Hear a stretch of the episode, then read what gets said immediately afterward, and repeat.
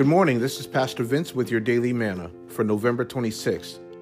Your word for today comes from John chapter 15, verse 13 from the King James Version of the Bible. And the word of God says, Greater love hath no man than this, that a man lay down his life for his friends. Amen. And that's one of my favorite verses, by the way.